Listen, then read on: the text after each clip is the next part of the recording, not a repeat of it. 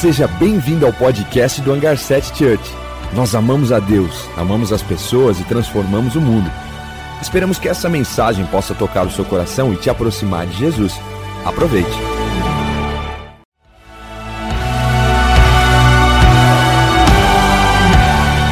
Seja bem-vindo ao podcast do Hangar 7 Church.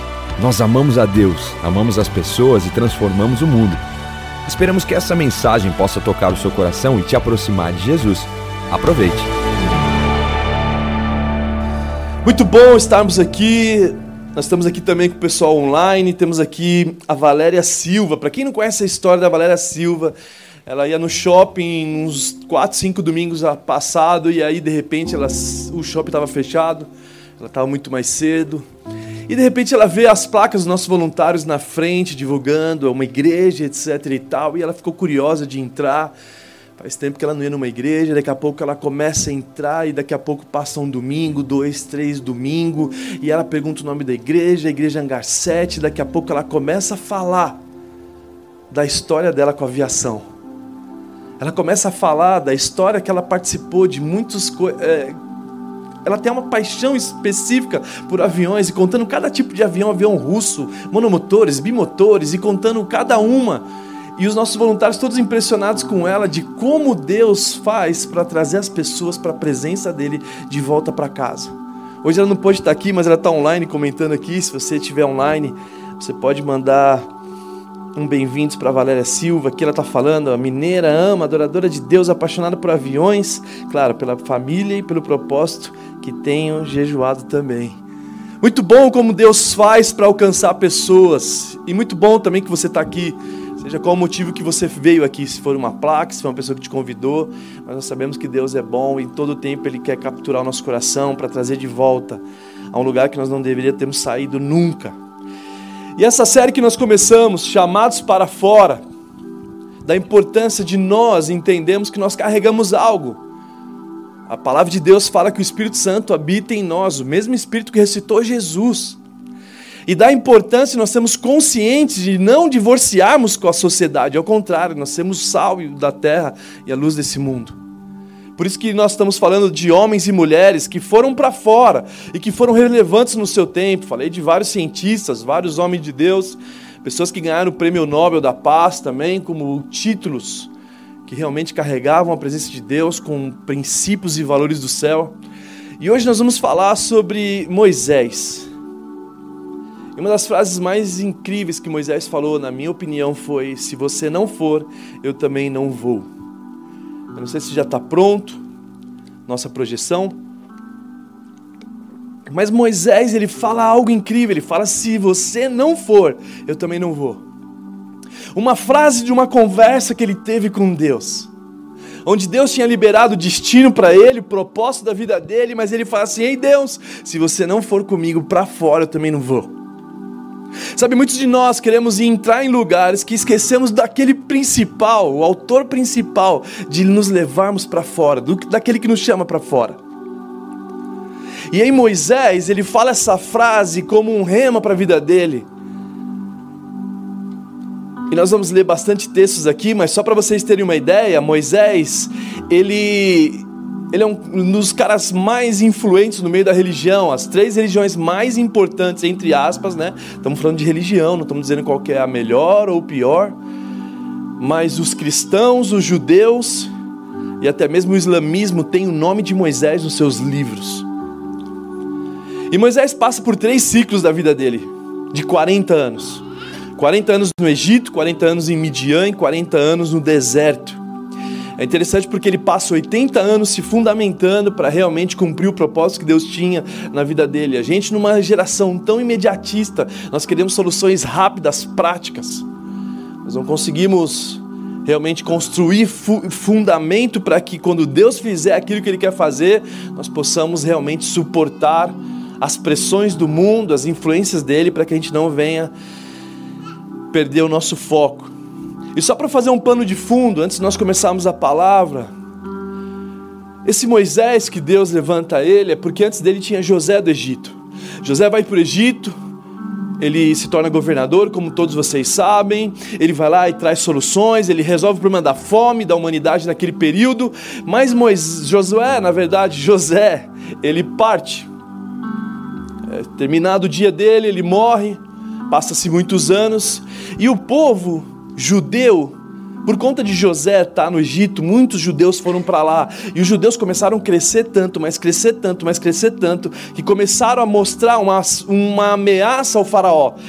Do tipo, se esses cristãos estão crescendo, aliás, não eram cristãos naquela época, eram judeus, que é o povo de Deus, se esses judeus estão crescendo tanto, eu preciso impedir que eles cresçam, porque senão eles vão tomar o meu trono. E aí Faraó faz um decreto para que as parteiras matem as crianças. E é interessante porque as parteiras não obedeceram à ordem do governo, à ordem do faraó. E aqui está um ponto para nós prestarmos muita atenção diante dos nossos governantes, que a Bíblia fala para nós honrarmos, respeitarmos e orarmos e intercedermos por ele. Mas nós percebemos facilmente que essas parteiras elas não obedeceram os governantes. Então existe uma incoerência, não, não, não, não, quando a a lei de Deus está sendo desrespeitada por homens, nós escolhemos a lei de Deus. E não matarás era prioridade para aquelas mulheres, então elas não obedeceram o decreto do governador, que na verdade era um presidente. Assim também nós vemos Daniel, que poderia ter se prostrado, como aquele ministrou semana passada, ele era para, se ele tivesse que obedecer os governantes, ele ia se prostrar, adorar outro sistema, mas Deus falou que só podemos adorar somente a Ele. Aí Daniel não obedece os governantes. Então, quando nós temos autoridade para não obedecer às leis que existem, quando elas conflitam com a lei de Deus, porque Ele é a nossa prioridade. E aí, nesse ambiente de opressão, onde Faraó estava pressionando o povo, Deus levanta um libertador chamado Moisés. E quem era Moisés? O livro de Atos, Atos 7, do 20 ao 22, conta um pouco de quem era Moisés. E diz assim: Naquele tempo nasceu Moisés, que era um menino extraordinário, e por três meses ele foi criado na casa do seu pai. Quando foi abandonado, a filha de Faraó o tomou e o criou como seu próprio filho. Moisés foi educado com toda a sabedoria do Egito dos egípcios e veio a ser poderoso em palavras e também em obras. Sabe, Moisés era um menino extraordinário. Ele conheceu toda a sabedoria do Egito, e para quem não sabe, a sabedoria do Egito era as universidades da época, é como se fosse Harvard. Moisés nada mais é do que o melhor aluno da sala de aula. Quem aqui já teve. Quem aqui já foi o melhor aluno da sala de aula? Levanta suas mãos. Pouca gente, né? Eu também não posso levantar. Mas Moisés era um aluno extraordinário, era um garoto inteligente, sábio, poderoso em palavras e obras. A atitude dele revelava que ele era esse cara. E para quem não sabe, esse Harvard na época de Moisés, para quem não sabe, as pirâmides até hoje em dia, até hoje os arquitetos não sabem como eram feitas aquelas pirâmides como eram construídas aquilo. A sabedoria do Egito ultrapassava os gregos, ultrapassava toda a questão da sua, da sua época. Por quê? Porque a sabedoria do Egito era de colocar as coisas em prática. Os gregos era de filosofia, de ficar observando as coisas, analisando. Eu não estou menosprezando a sabedoria dos gregos, mas a sabedoria do Egito era de colocar em prática. Eles criaram o, o sistema de irrigação a ponto de ter frutas em fora de época, através do nilômetro, através do rio Nilo. Eles conseguiam fazer uma irrigação a ponto de nascer morango, outro tipo de fruta que não tinham época, por conta dessa inteligência específica. Depois eles fizeram um nilômetro que eles observavam se o rio Nilo tivesse 18 côvados. No ano que vem, eles iam ter fome. 24 côvados, eles iam ter abundância no ano que vem. E 27 côvados, o país ia ser tomado pela água, pela cheia, eles tinham que sair. Então eles eram muito, muito inteligentes. E o que me chama a atenção é que muitas vezes nós abrimos mão, quando nós conhecemos a Deus, nós abrimos mão de certos tipos de conhecimento. E para que Deus te leve como uma influência, como sal da terra e luz desse mundo, você não pode pular a etapa do conhecimento. Você não pode deixar de fazer uma universidade, como muitos antigamente faziam. Não, agora eu quero Jesus, Jesus está voltando, o mundo vai acabar, e para que estudar? E aí nós observamos uma faculdade que não conhece a Deus, porque os filhos de Deus não estão lá. E Deus pode levantar homens e mulheres que tragam as universidades de volta para Deus. Mas esse cara, que era melhor aluno, criado expectativas pela diretora, pelos alunos, aqueles que pediam cola para ele, Moisés, qual que é a nota? Qual que vai ser o resultado?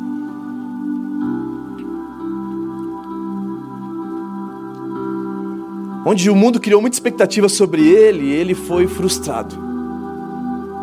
E o primeiro ponto que eu quero falar hoje aqui é isso: expectativa versus realidade. Sabe, às vezes a gente, como melhor aluno, a gente, como, sei lá, a nossa beleza, seja qual for o teu diferencial, às vezes a gente cria tanta expectativa, tanta expectativa, que muitas vezes nós não sabemos lidar com a nossa realidade. E muitas vezes nós nos frustramos porque nós começamos a falar assim: não, eu lembro com as pessoas lá, não, você vai ser não sei o quê, você vai ser tal coisa. E a gente fica ouvindo tanta coisa, tanta expectativa sobre a gente, que depois a gente não consegue saber lidar na nossa realidade. E esse cara extraordinário, esse menino incrível, poderoso em palavras e obras, ele foi pastorear as ovelhas do seu sogro. Nem a ovelha dele era.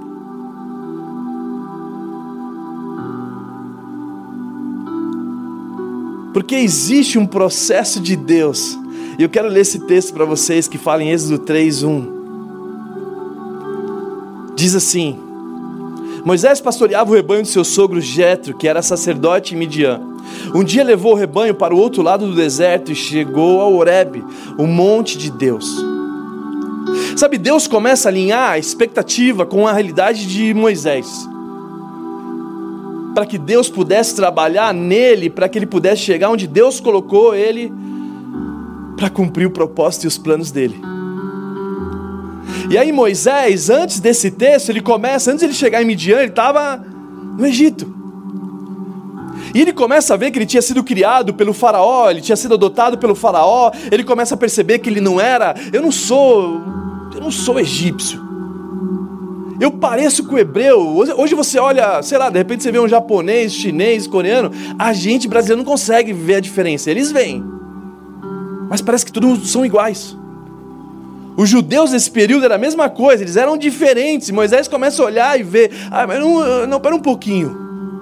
E a Bíblia fala que a mãe de Moisés criou ele por muitos anos. Essa conexão da família, de liberar destino. E aí Moisés, ele se precipita. Ele ao invés de esperar o tempo de Deus para viver aquilo que Deus tinha para ele, ele vai e fere o soldado e tem que fugir para Midian. E aí quando ele foge para Midian, ele fere o soldado porque ele vê o soldado egípcio ferindo o hebreu, o povo dele. Ele corre para isso, porque ele não sabe esperar o tempo de Deus. E aí, quando ele, a expectativa e a realidade, aquele cara que era bom aluno, que para muitos agora, nesse ambiente, cadê aquele cara? Você lembra daquele cara que estudou com a gente quando a gente estava na quarta série, sexta série, quinta série? Você lembra dele? Onde ele está? Vamos ver no Facebook, chega lá no Instagram do cara, fala assim: Meu Deus, cara. Que frustração. Que situação. Onde ele foi passar? Eu, eu, eu, tenho uma professora no meu Facebook. Ela curte minhas fotos, ela olha para mim e fala assim: Juan, você, rapaz, não acredito que você tenha família, você tem filho. Você tinha tudo para dar errado. Eu não vou contar um pouco da minha história, mas só para vocês terem uma noção, fui convidado a se retirar de três escolas. Eu nunca fui expulso, eles me convidavam a se retirar porque para evitar sujar minha ficha. E essa professora de português, ela me acompanha e celebra Jesus porque ela se converteu também. Mas esse cara aqui, que todo mundo criava expectativa, olhar ele nesse ambiente era surreal. Por isso que a gente tem que saber lidar com o MBA do céu. Existe um processo de Deus que não dá para a gente pular as etapas da nossa vida. E que Ele precisa trabalhar em várias áreas para que a gente possa chegar nesse lugar. Por isso que o MBA do céu, para quem não sabe, MBA é uma, é uma que as faculdades oferecem para nós estudarmos. É o que aquilo? É nada mais é do que um conhecimento também colocado em prática. Talvez alguns conteúdos você não coloca em prática, mas o MBA é para te dar ênfase na prática. E Deus coloca Moisés no MBA do céu.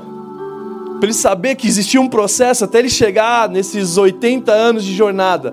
Para nos últimos 40 da vida dele conseguir cumprir aquilo que Deus tinha feito para ele. E o que me chama a atenção é que o texto fala que ele ele pastoreava o rebanho, pastoreava ovelhas. Ovelhas é igual pessoas. Algumas teimosas, algumas não tem muita noção. E Deus começa a fazer com que Moisés aprenda a lidar com ovelhas, porque no futuro Deus ia usar ele para libertar o povo da escravidão. E o mesmo coisa que acontecia aqui de Moisés levar o rebanho até o Monte Horebe, o monte de Deus, ele também fez com o povo de Deus. Porque na verdade, nós que fomos chamados para fora tem a ver com pessoas.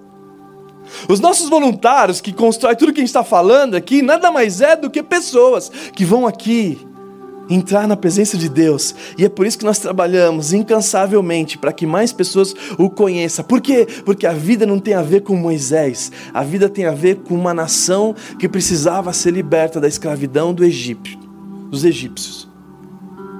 Então Deus começa a fazer, trabalhar nesse MBA do céu para que ele possa ajustar a expectativa. E aí começa a alinhar a expectativa. E depois que ele alinha a expectativa, facilmente ele começa a entender o processo de Deus na vida dele. E aí eu quero ler a continuação do texto que diz, no versículo 2 ao 12, um texto longo, que diz assim: Ali o anjo do Senhor, e Senhor em maiúsculo, Senhor porque é teofania, é o próprio Deus que encontra ele, não é um anjo que encontra ele com vestes, é o próprio Deus. E diz assim o texto: Ali o anjo do Senhor lhe apareceu numa chama de fogo que saía do meio da sarça. Moisés viu que, embora a sarça estivesse em chamas, não era consumida pelo fogo. Que impressionante, pensou. Porque a sarça, porque a sarça não queimava, vou ver isso de perto, Moisés fez. Aí o Senhor viu que ele se aproximava para observar, e então no meio da sarça Deus o chamou.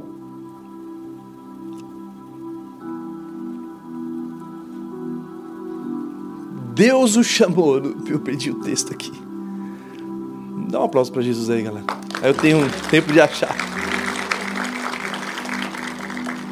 Deus o chamou. Moisés, Moisés, eis-me aqui, respondeu ele. Então disse Deus: Não se aproxime, tire as sandálias dos seus pés, pois o lugar em que você está é terra santa. E disse ainda: Eu sou o Deus de seu pai, o Deus de Abraão o Deus de Isaac, o Deus de Jacó.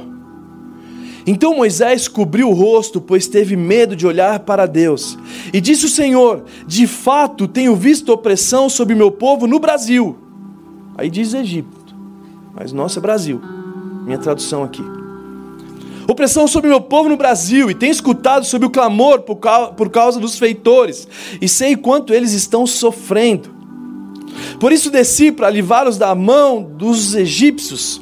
Aqui você pode colocar qualquer um, pode colocar, pois eu desci para livrar das mãos da minha sogra, ou do governador, ou dos presidentes, ou de seja quem for, e tirá-los daqui para uma terra boa e vasta, onde há leite e mel com fartura, terra dos cananeus, dos hititas, dos amorreus, dos ferezeus, dos heveus, dos jebuseus. Ali Deus começa a falar segredos para que Moisés possa saber qual o chamado dele, qual o destino dele para fora.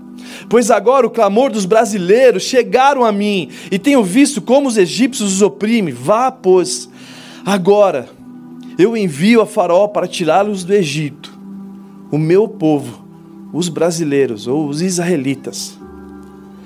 E Moisés, porém, respondeu: Ah, Deus, quem sou eu para apresentar-me ao Faraó e tirar os israelitas do Egito? Deus afirmou: Eu estarei com você e, e esta é a prova que, de que eu sou a quem o envia quando você tira, tirar o povo do Egito. Vocês prestarão culto a Deus nesse monte, no Monte Horeb. Sabe, nesse lugar Deus encontra Moisés. Lugar de encontro onde não existia expectativa, onde ele estava trabalhando para o sogro, para as ovelhas, coisas simples, que era muito difícil naquele momento alguém ter, sei lá, sonhar. Eu sonhei em pastorear ovelhas. Ovelhas era uma das profissões mais simples. Naquele lugar, um estudioso, um homem brilhante, uma criança brilhante, o melhor aluno da sala de aula, poderoso em palavras, estava fazendo aquilo que talvez não tinha a ver com o que ele tinha se qualificado. Um cara que estudou em Harvard, um cara que estudou, sei lá, pós-graduado, ele estava fazendo aquilo que qualquer um poderia fazer, não menosprezando a profissão, porque toda profissão é digna. Pouco importa qual é a sua profissão. Mas quando ele chega nesse lugar da presença que ele encontra o Senhor, a primeira coisa que nós percebemos aqui é que facilmente nós não sentimos capazes diante de um Deus tão grande e poderoso. Ao mesmo tempo que nós olhamos para as nossas limitações, olhamos para os nossos pecados, diante de Deus que é tão grandioso, que nos constrange, como pode Deus descer do céu para ter um encontro comigo? Nesse lugar, facilmente nós nos sentimos limitados, diante da grandeza desse Deus tão poderoso. É nesse lugar onde as nossas fraquezas já não chamam mais atenção. É nesse ambiente da presença de Deus que nós não queremos saber mais de nada, a não ser dele.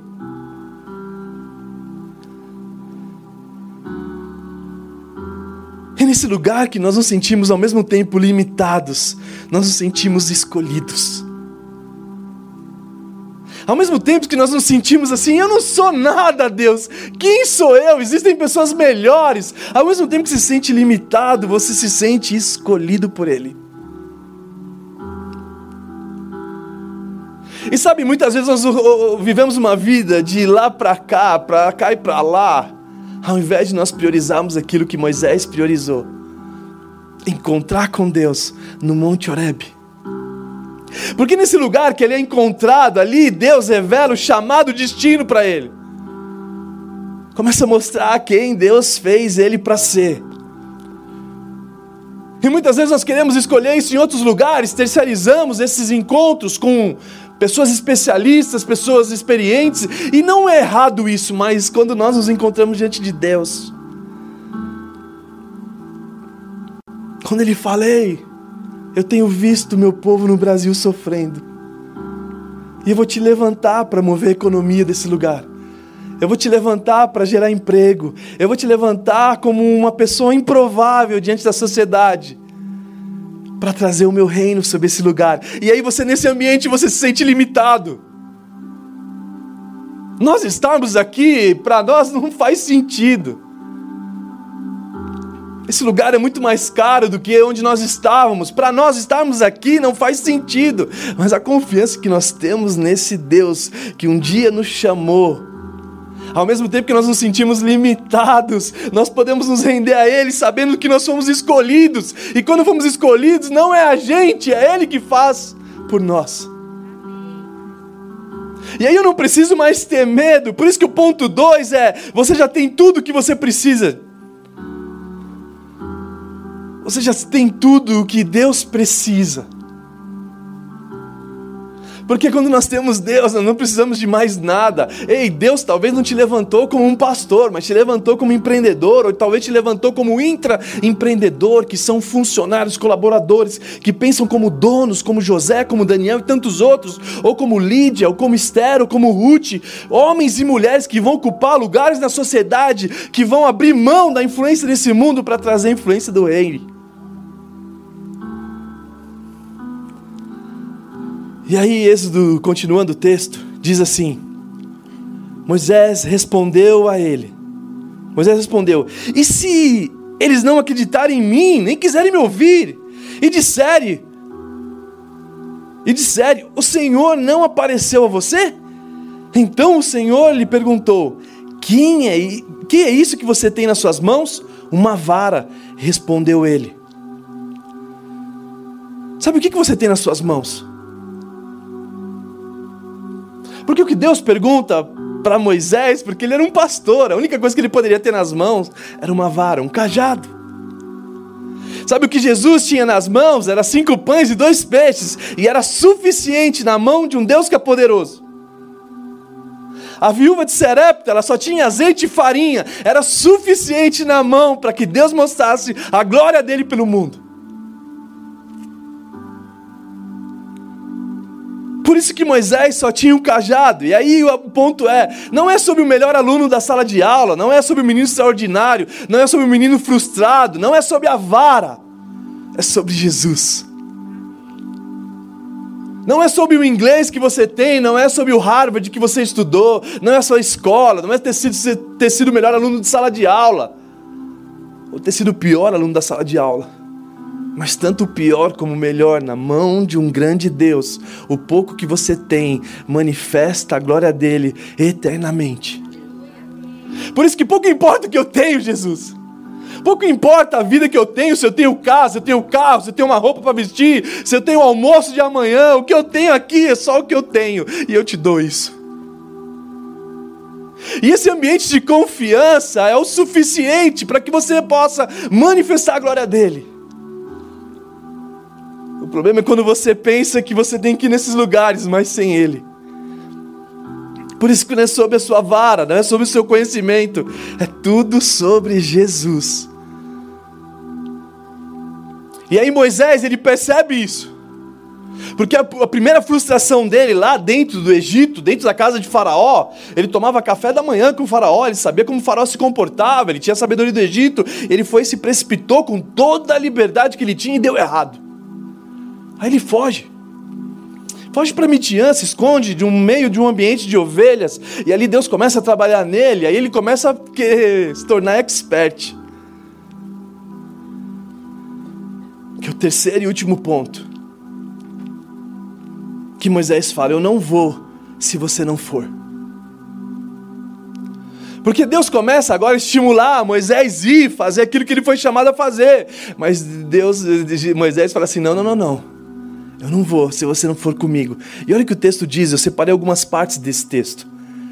Êxodo 33, 2 ao 3, diz assim: Mandarei à sua frente um anjo e expulsarei os cananeus, os amorreus, os hititas, os ferezeus, os heveus, os jebuseus. Vão para a terra onde manda leite e mel com fartura. Mas eu não irei com vocês, pois vocês são um povo obstinado e eu poderia destruí-los no caminho.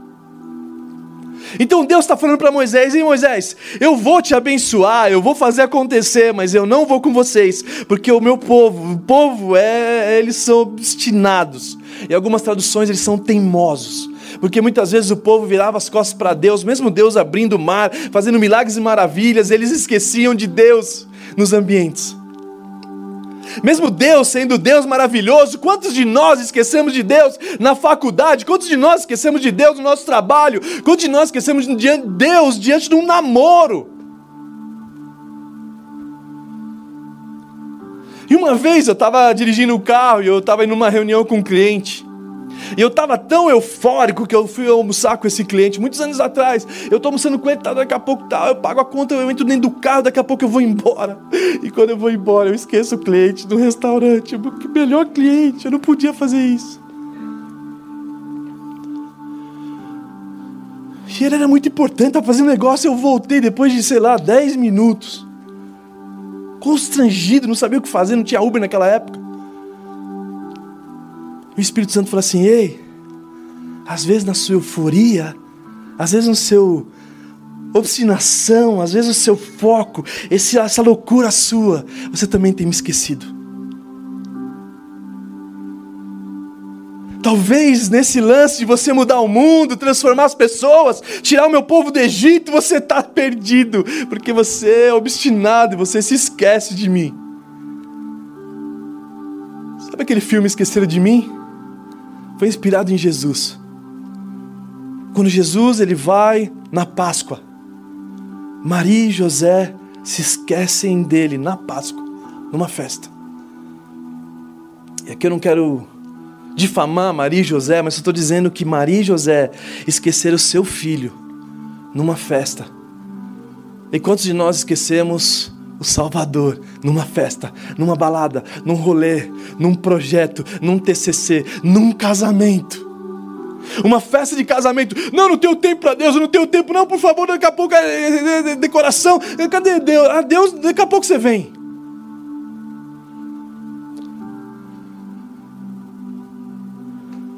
E Êxodo, continuando o texto, diz assim: 11, a parte A. O Senhor falava com Moisés face a face, com quem fala com seu amigo.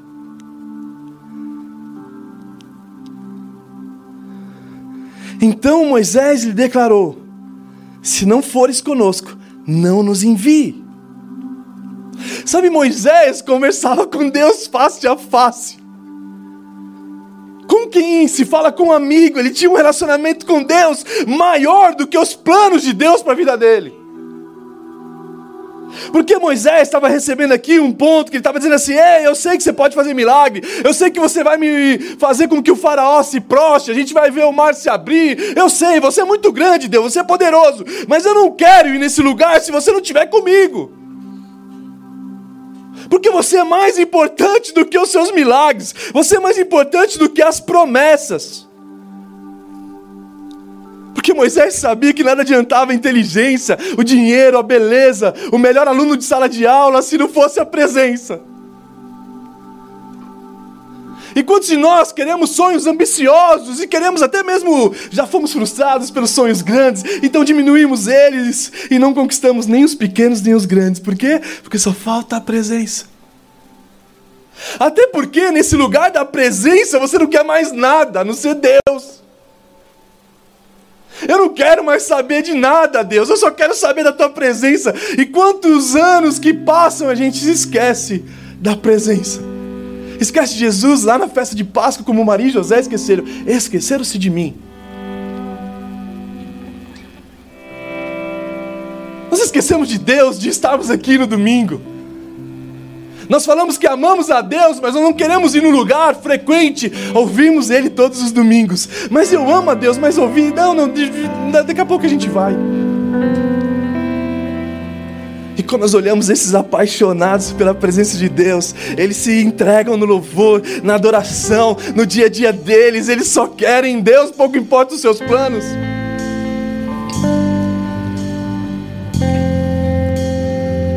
Moisés ele não queria cumprir os propósitos de Deus sem Deus. Moisés não queria. Sabe o que eu percebo? Que muitas vezes nós escolhemos viver nos caminhos de Deus e, e não colocarmos, na verdade nós temos que escolher viver nos caminhos de Deus e não colocar Deus nos nossos caminhos. Sabe, muitas vezes a gente está falando assim, ei Deus, olha o que eu estou fazendo, vem aqui, vem aqui. Ao invés de nós falar assim, ei Deus, o que, que você está fazendo para que eu possa fazer parte? Às vezes a nossa oração, ela é assim, Deus, abençoe o meu dia, abençoe a minha vida, abençoe o meu trabalho, etc e tal. Ao invés de falar assim, ei Deus, onde você está que eu quero ir junto? Deus, eu quero um aumento de emprego, eles não me reconhecem, tá vendo, pai? Olha, os voluntários, eu quero lá, blá, blá, blá, eu. E a gente começa a perder o nosso coração, ao invés de falar assim, ei Deus, onde você está que eu quero ir lá? Porque onde ele está, eu não preciso pedir a bênção, esse lugar já está transbordando de bênção, porque ele é bênção. Então, chamados para fora, não dá para ir para a faculdade sem que a presença esteja com você. Não dá para você ir para o seu trabalho, levar o reino de Deus, se Ele não estiver com você. Você vai ser atropelado.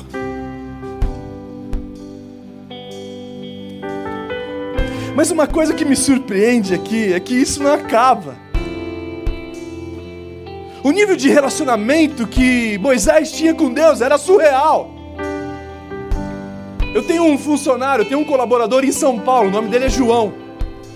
Todas as vezes que eu vou para lá, eu chamo ele de patrão, brincando, ei patrão, tudo bem? E aí ele, ele, ele se esforça muito, ele se esforça muito, que, ah, ô patrão, ah, isso que lá, então, ah, eu falo assim, pode falar, João, qual é o problema? Não, aqui, ah, isso que lá, ah, minha neta. Mas o que, que você precisa? Me fala para.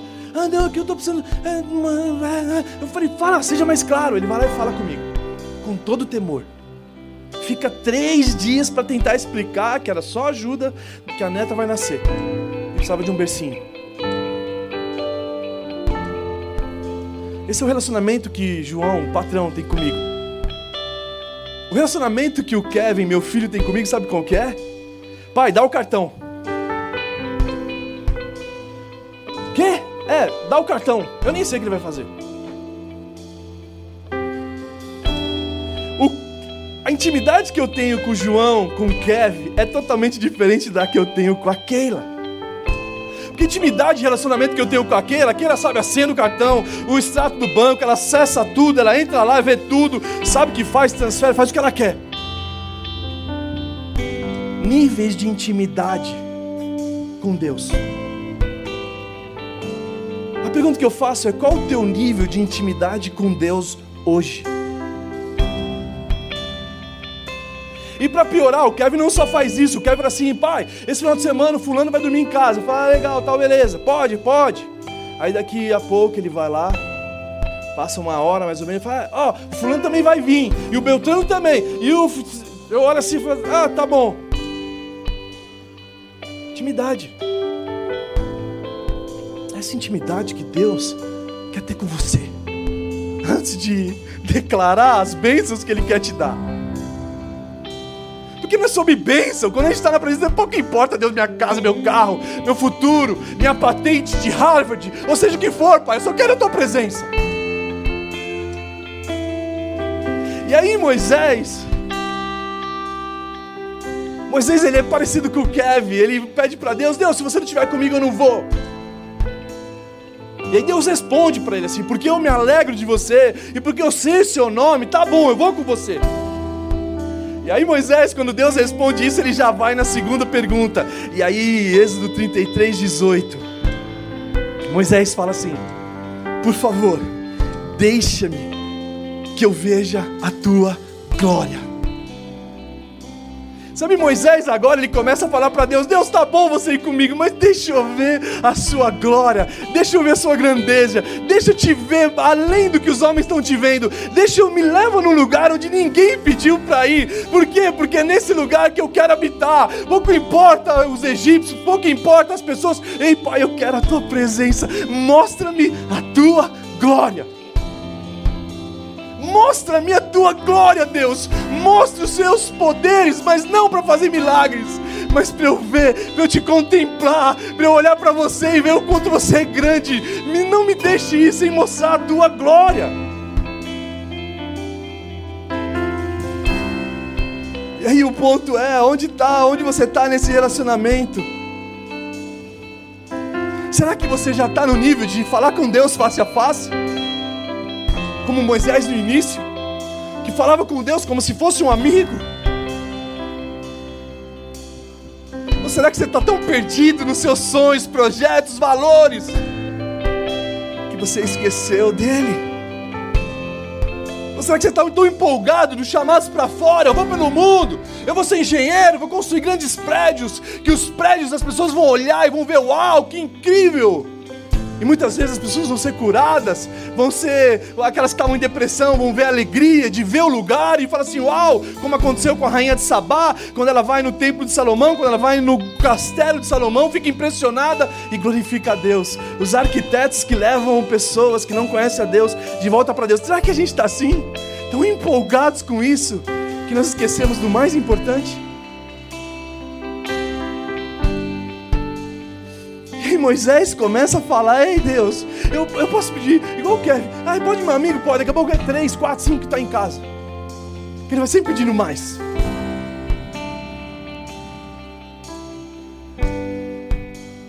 E aí Moisés fala: Ei Deus, por favor, me mostre a sua glória.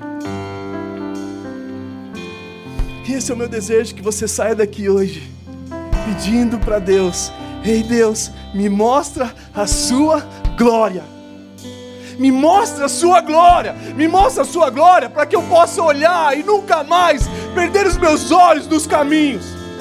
Me mostra a sua glória para que eu possa me encontrar contigo e as coisas superficiais dessa vida que nos escravizam, eu ser liberto disso e andar sobre as águas, ver o mar se abrindo e não ligar para isso, porque você é mais importante do que o mar se abrir.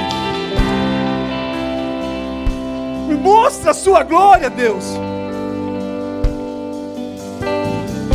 Mostra a sua glória, Deus, para que eu não venha mais esquecer da tua presença e de priorizar ela todos os dias da minha vida. Acordar cedo te buscando, deitar te buscando, abrir mão de tudo que me escravizou por causa de você, Deus.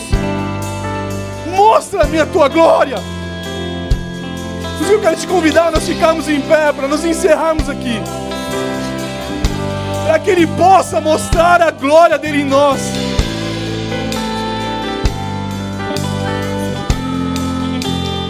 Eu não sei onde você está, se você está cheio de expectativas, ou você zerou suas expectativas porque você está cheio de frustração, que você achou que ia ser, deixou de ser, ou as pessoas falaram que você ia ser.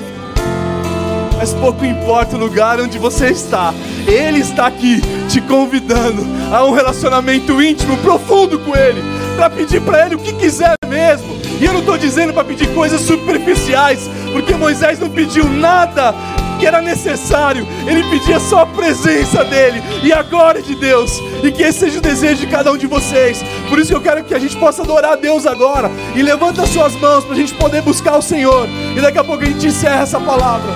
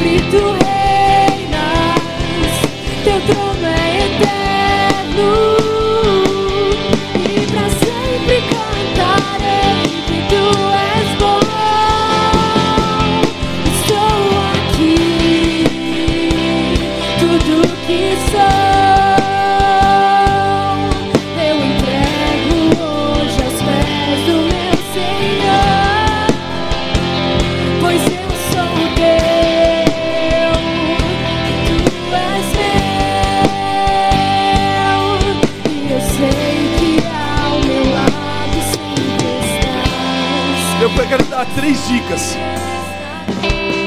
Eu quero te dar três dicas para que você possa sair daqui e não perder seu foco. E a primeira delas é invista, invista o seu tempo com Deus diariamente. Não terciarize a sua presença. Quantos de nós viemos no, no, no culto? Ah, o louvor hoje foi muito bom. Ah, o louvor não foi. Não terciarize a responsabilidade dos músicos, aquilo que só você pode fazer. Pare de buscar opções no YouTube, comece a criar ambientes da presença de Deus íntima, sua com Deus. E como você faz isso? É Bíblia, oração, pode ter louvor. Você está lá no seu- quarto antes de começar o seu dia, investir tempo com Deus diariamente. Esse é o primeiro ponto. O segundo ponto é que existe sempre mais. Não se acomode. Ah, mas eu tenho 10 anos de cristão, eu tenho 50 anos, Juan. Eu sou da igreja. Sempre existe mais. Sempre tem mais para nos entregarmos a Deus e Ele nos tomar por inteiro. Moisés ele tinha acessado um ambiente, mas agora ele já queria estar no ambiente do céu, mesmo estando na terra. Mostra-me a tua glória. Ele vai para o próximo nível que ninguém tinha pedido isso. E o terceiro ponto, não faça nada que você não seja guiado pela presença de Deus. Se Deus não tiver, eu não vou. Ei Deus, se você não for nisso, eu não vou. Eu não vou entrar. Eu não vou comprar essa casa parcelada em 400 anos se você não estiver comigo. Eu quero ver uma conformação tua. Eu quero ver a tua glória. Tem pessoas que não acreditam nisso. Eles são os pastores céticos. Eu não estou dizendo sobre isso, estou dizendo que o povo de Deus sempre tem a palavra de Deus, que é o rema. Pedro não andou sobre as águas, ele andava sobre a palavra de Deus. E é sobre a palavra que nós vamos andar. Eu quero encerrar. Êxodo 40, 36 ao 37, diz sobre esse povo que Moisés estava conduzindo.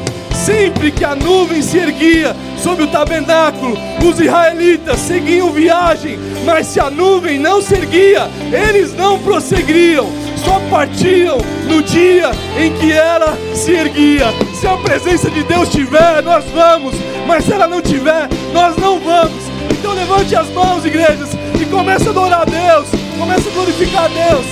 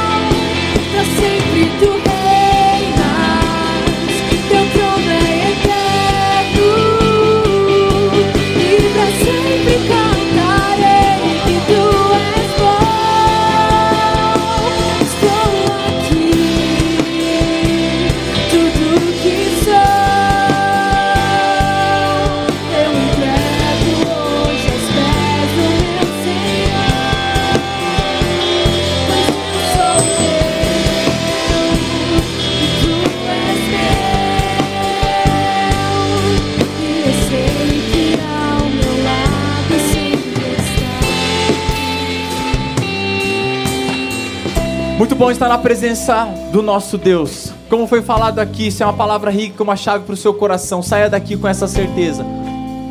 Mas eu não posso deixar de conectar você com algo incrível que agora nós já vamos encerrar.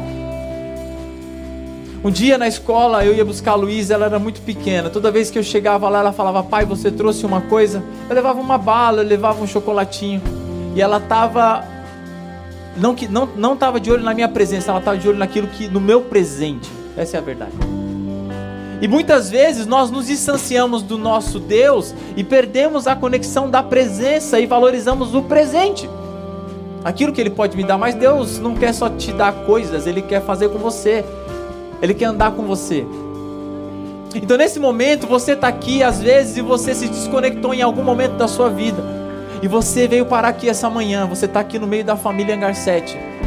E eu quero que toda a igreja feche os teus olhos, porque eu quero falar direcionado para você. Para você que ficou desconectado, para você que está aqui hoje e deseja essa presença, dessa proximidade mais perto. Sabe o que a Bíblia diz? A Bíblia diz assim que o nosso Deus é Deus Emanuel. E o que significa Emanuel? Deus conosco. É um Deus de proximidade, é um Deus de presença.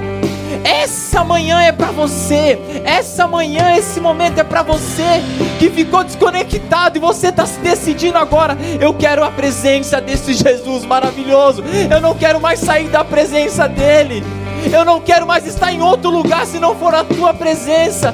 Nesse momento você vai ter a oportunidade de se conectar de volta com Deus. Ele sempre esteve lá. Sempre esteve lá.